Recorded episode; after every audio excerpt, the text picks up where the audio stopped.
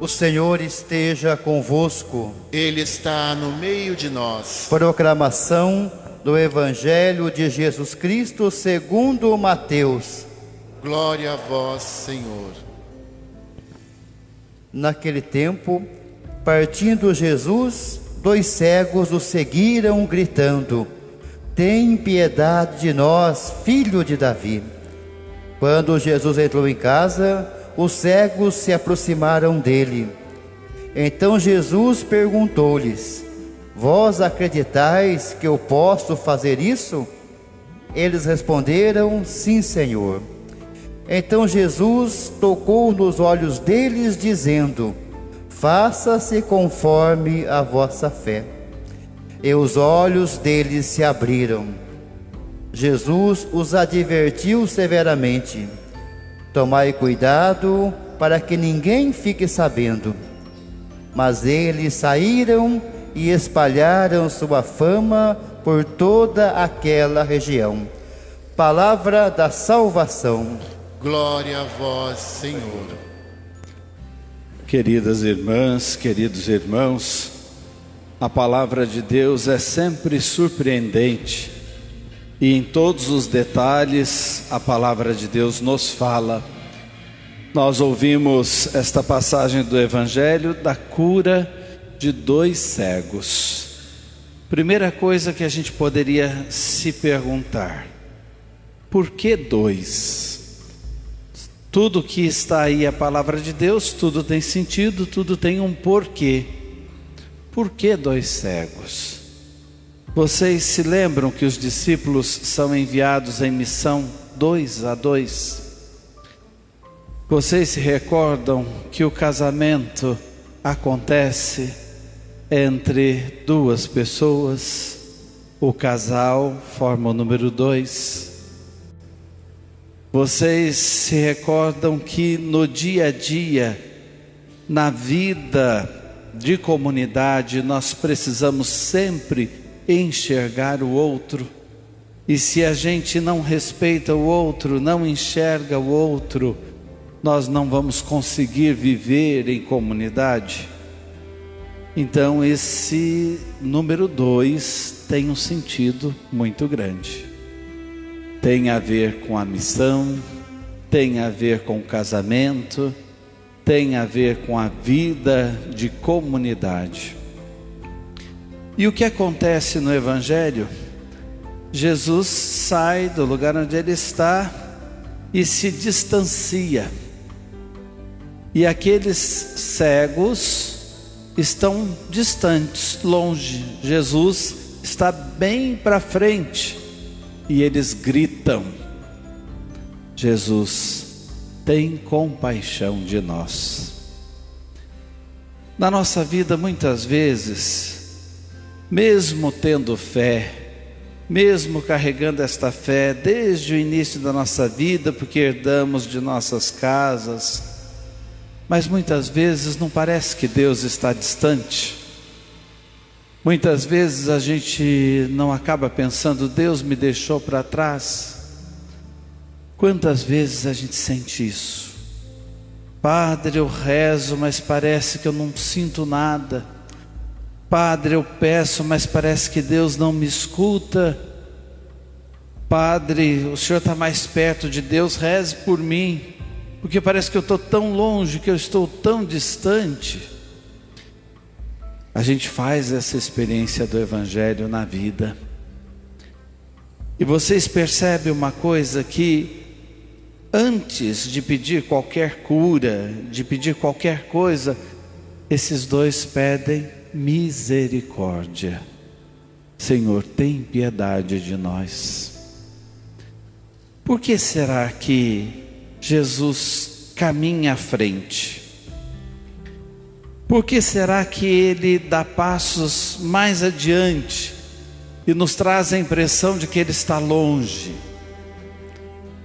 Você já ensinou uma criança a andar? Ou já observou como a gente faz para a criança ter coragem de dar passos, a gente se distancia, solta a criança e diz: Vem cá, vem cá. A criança cai, você diz: Não, levanta, levanta, você vai conseguir, você vai conseguir. A gente fica distante. Deus age assim com a gente. Esse parecer que estar longe, estar longe, esse parecer estar longe é para nos ensinar a dar passos na vida. Acreditem nisso. É para nos ensinar uma certa independência no sentido de que eu tenho que acreditar em mim, eu tenho que acreditar nas forças e nos dons que Deus colocou dentro de mim. Ah, mas parece que os acontecimentos estão muito pesados. Parece que eu não vou dar conta. Deus de lá ele olha e diz: Você vai dar conta sim, fique de pé, caminhe de novo, dê passos, dê passos certeiros. Mas, como existe uma pedagogia por trás das palavras, como existe uma pedagogia, esse estar longe, para a gente aprender a caminhar, para a gente perceber, não, Ele quer que a gente amadureça. Eu lembro de São Paulo dizendo às comunidades: olha, até agora vocês comeram papinha, foi leite materno e papinha. Agora vocês precisam de um alimento mais sólido. Deus faz assim com a gente. Vocês precisam crescer, precisam amadurecer. Mas além disso, caminhando a gente precisa começar a enxergar. E é só caminhando e dando passos que a gente consegue enxergar. Às vezes a gente corre o risco de pensar: ah, eu vou caminhar sozinho, eu vou agora, depois dessa pandemia, já fiquei tanto tempo sem ir à missa, sem participar, eu vou dar conta da minha vida por mim mesmo. Como é importante estarmos juntos. Como é importante a gente não dizer tem de piedade de mim, mas dizer tem de piedade de nós.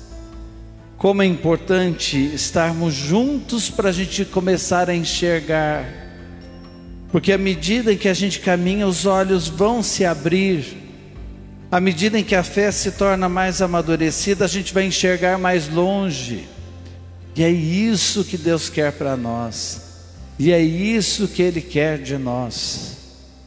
Pode ser que na vida de discípulos e discípulas a gente fique enxergando a cegueira dos outros e não percebe, nossa, eu que preciso caminhar para poder enxergar melhor. Eu não posso desanimar, eu não posso desistir de dar passos atrás de Jesus, porque à medida em que eu caminho, eu vou entendendo melhor a vida. A igreja é o lugar de eu fazer esse caminho. Escutar a palavra de Deus através da igreja com os irmãos me faz enxergar, me faz ver, ver os irmãos e depois ver a Deus. E no casamento também. Será que na vida matrimonial a gente muitas vezes não fica culpando que o outro não enxerga e apontando que o outro é que está cego. Não é tem de piedade dele ou tem de piedade de mim. Tem misericórdia de nós. Senhor, tem misericórdia do nosso casamento. Tem misericórdia da nossa família. Tem misericórdia para a gente conseguir se reerguer de novo, porque no Senhor a gente dá passos. No Senhor a gente consegue enxergar longe.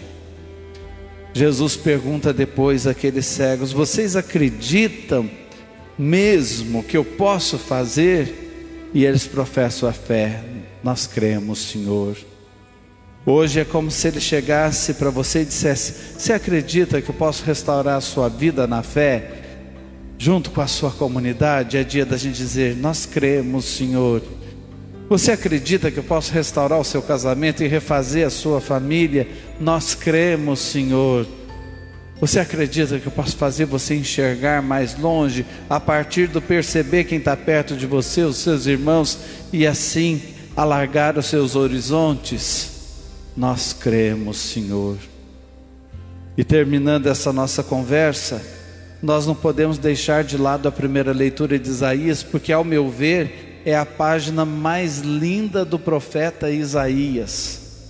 Quando Isaías, então, naquela situação de desolação, de desconforto, de guerra, de violência, de injustiça, ele olha para uma terra seca ele olha para um deserto e olha o que, que a fé faz, o que, que a gente caminhar na fé passa a experimentar. Isaías diz assim: esse deserto vai virar jardim. Só a fé faz a gente enxergar assim. Só a fé faz a gente perceber que Deus é capaz de tudo. Você acredita que eu tenho o poder de mudar? Mudar o seu coração e toda a sua vida. Eu, nós cremos, Senhor. O deserto vai virar jardim. E quando a gente acha que já estava bonito o que ele falou, ele completa, Isaías completa dizendo: e o jardim vai virar floresta. E o jardim vai virar floresta. Guarde isso para você.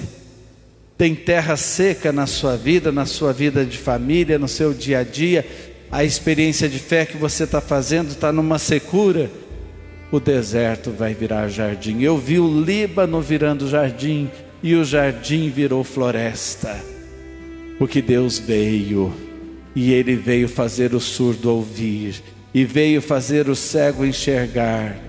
Por isso que eu estou enxergando isso, que Deus já está realizando. Nós estamos caminhando para o Natal do Senhor, vamos nos deixar guiar por esta luz, que você dê grandes passos de maturidade na fé, para que o Senhor, tendo compaixão de nós, nos faça enxergar longe, como o profeta Isaías. Amém.